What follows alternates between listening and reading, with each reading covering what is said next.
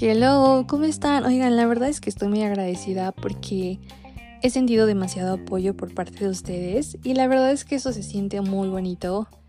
Y quiero decirles que van a venir cosas muy padres, que quiero acompañarlos en muchos procesos, quiero que se sientan cómodos y cómodas. Y los invito a seguirme en redes sociales porque vamos a estar haciendo cosas bien padres van a ver que se van a divertir mucho o incluso pueden llorar y está bien porque todas las emociones las vamos a abrazar con mucho cariño, con mucho amor, así que espero que disfruten este episodio porque va a estar súper hot. Como pueden ver vamos a hablar sobre esto tan rico que son las relaciones casuales, pero así como son de ricas también llevan una gran responsabilidad y quiero que hablemos sobre esas cosas para que podamos disfrutarla plenamente, ¿de acuerdo? Les voy a dar unos tips de oro que la verdad creo que son súper importantes. Y ustedes si tienen alguna otra regla, por favor pueden mandármela por mensaje directo, ¿ok? Así que vamos a darle, tomen su cafecito y disfruten de este episodio.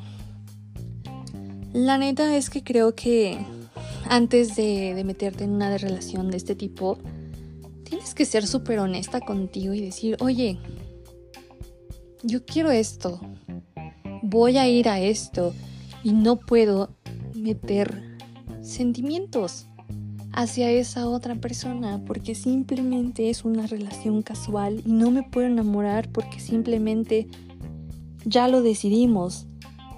Y de verdad que he escuchado muchas veces como en plan, oye, pues la neta es que yo quería una relación formal, ya me veía casi casada con esa persona.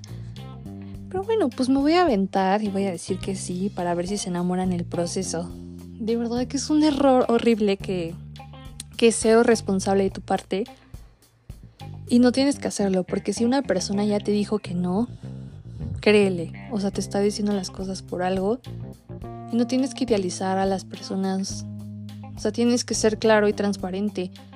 Si tú no quieres entrar en una relación de este tipo, también sé honesta y se vale y es totalmente respetable. Todo tiene que ser consensuado y las cosas tienen que ser claras. Si te sientes cómoda o si ya no te sientes cómoda con eso, pues háblalo y di, sabes que ya no quiero seguir o sabes que no es lo que busco en este momento y está ok, ¿sabes?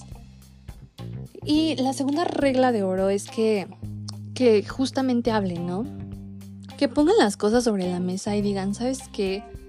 Esto me hace sentir así, me gusta esto, no me gusta esto, cuáles son tus acuerdos, ¿Cuándo nos vamos a ver? ¿Te hace sentir bien? ¿Te hace sentir cómodo esto que hago? O sea, ¿saben? Como quiero experimentar esto contigo, pero no sé si a ti te agrade. O sea, todo así muy respetuoso. Porque al final, como les digo, es una gran responsabilidad también. Y la comunicación es clave como en cualquier otra relación.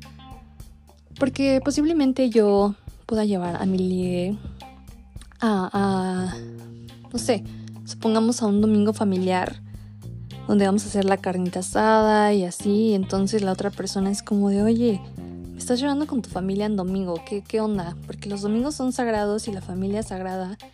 Me estás llevando y se me hace súper intenso. O maybe es como de, está sucediendo algo más entre nosotros.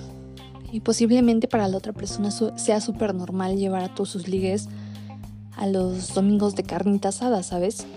Entonces, como te digo, no idealices, pregunta, cuestiona a la otra persona de, oye, ¿sabes qué planetas que a mí me da igual? O posiblemente para mí sí significa algo súper grande, entonces háblenlo y les juro que va a ser mucho más rico todo.